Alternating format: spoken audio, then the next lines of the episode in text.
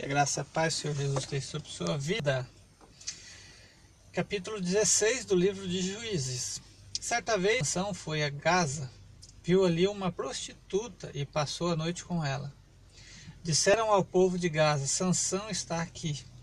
Então cercaram o local e ficaram à espera dele a noite toda, junto à porta da cidade.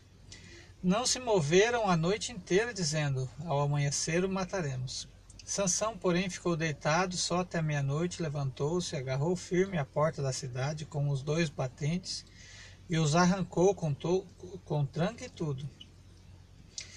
Pôs tudo nos ombros e o levou ao topo da colina que fica de frente de Hebron. Depois dessas coisas, ele se aproximou de uma mulher do vale de Sorek, chamada Dalila. Os líderes dos filisteus foram dizer a ela: Você Veja se você consegue induzi-lo a mostrar-lhe o segredo da sua grande força e como poderemos dominá-lo para, é, para que o amarremos e o subjuguemos. Cada um de nós dará a você 13 quilos de prata. Vê que aqui quiseram pegar ele na fraqueza dele, né? Que ele demonstrava sua fraqueza, né? Que é mulheres, prostituição, né? Alguma dificuldade sexual, né? Disse é, Dalila a Sansão: Conte-me, por favor, de grande força e como você pode ser amarrado e subjugado.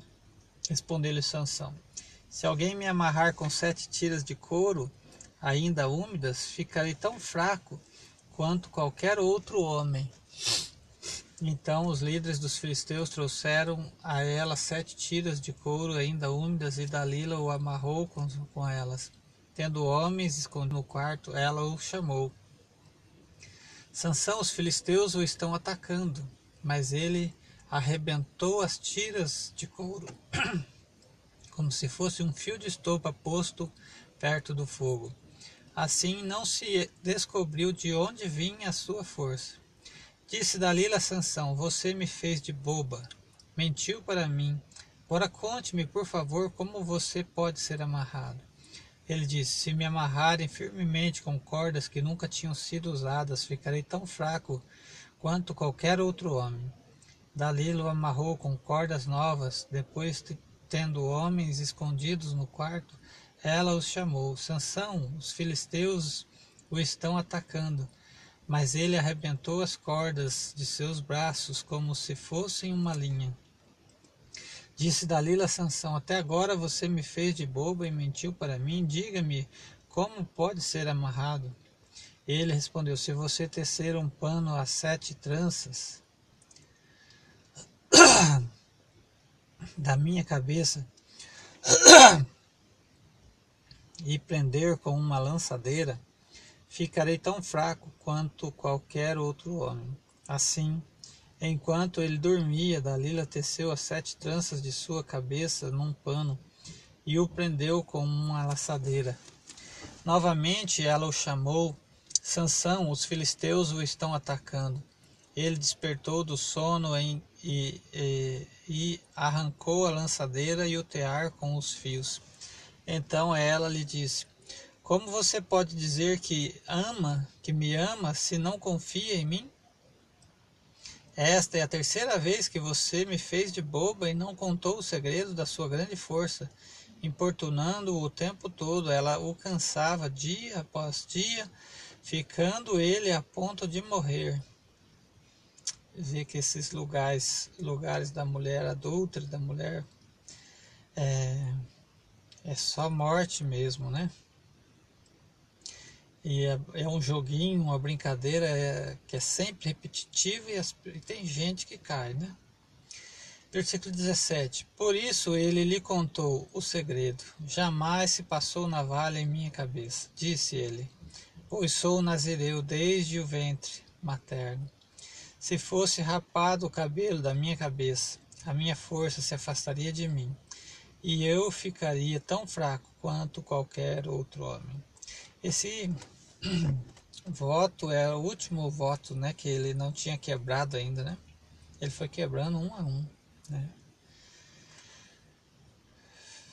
Fazer brincadeira com tudo que é sagrado, né? Termina em morte, olha só.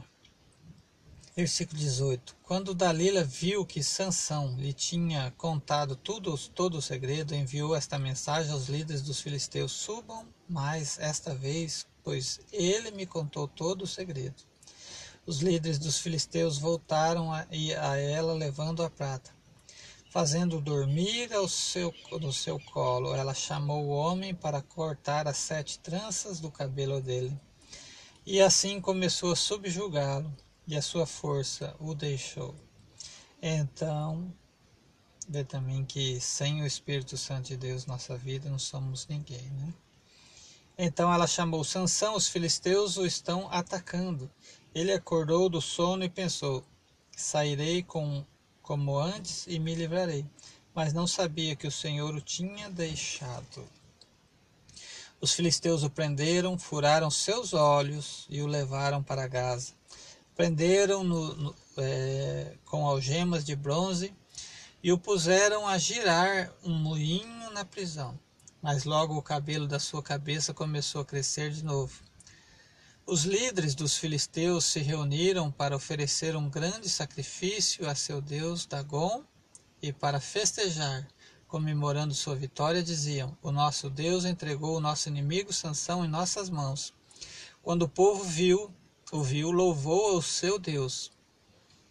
O nosso Deus nos entregou o nosso inimigo, o devastador da nossa terra, ele que multiplicava os nossos mortos aquele que multiplicava os nossos mortos. Com o coração cheio de alegria, gritaram: Tragam-nos Sansão para nos divertir. E mandaram trazer Sansão da prisão, e ele os divertia. Quando o puseram entre as colunas, Sansão disse ao jovem que o guiava pela mão: Ponha-me onde eu possa apalpar as colunas que sustentam o templo, para que eu me apoie nelas.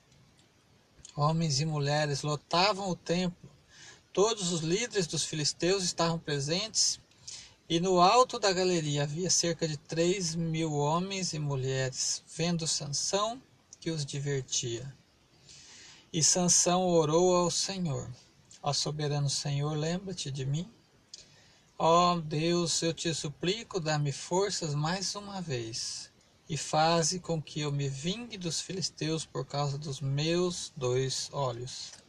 Então, Sansão forçou as duas colunas centrais sobre as quais o templo se firmava, apoiando-se nelas, tendo a mão direita numa coluna e a esquerda na outra. E disse: Que eu morra com os filisteus.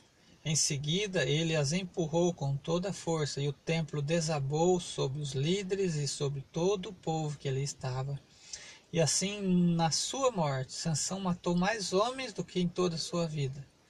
Foram então os seus irmãos e toda a sua família do seu pai para buscá-lo, trouxeram-no e o sepultaram entre Zorá e Estaol, no túmulo de Manoá, seu pai. Sansão liderou Israel durante 20 anos. Essa então foi a leitura do livro de Juízes, capítulo 16. Deus abençoe sua vida com essa leitura, em nome de Jesus.